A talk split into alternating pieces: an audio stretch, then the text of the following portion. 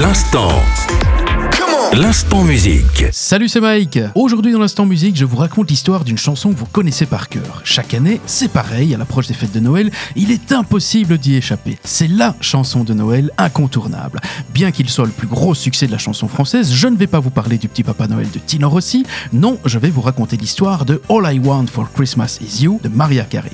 Nous sommes en 1994 et la maison de disques demande à Maria, âgée alors de 24 ans, de sortir un album de Noël. Maria refuse. Elle pense que c'est mais sur l'insistance de son mari, le producteur Tommy Motola, Maria craque et finit par accepter. C'est donc en 1994 que sort l'album de Noël de Maria Carey. Il s'intitule tout simplement Merry Christmas.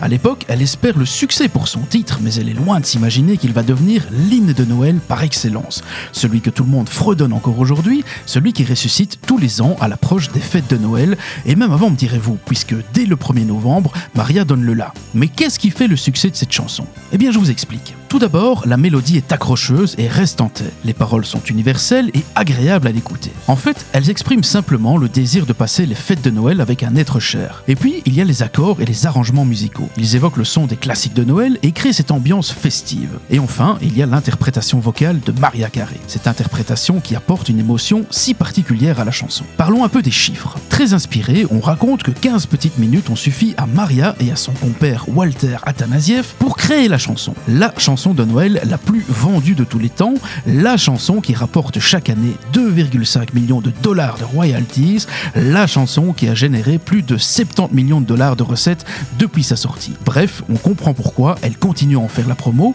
et quelque chose me dit que Tommy Motola a bien fait d'insister à l'époque.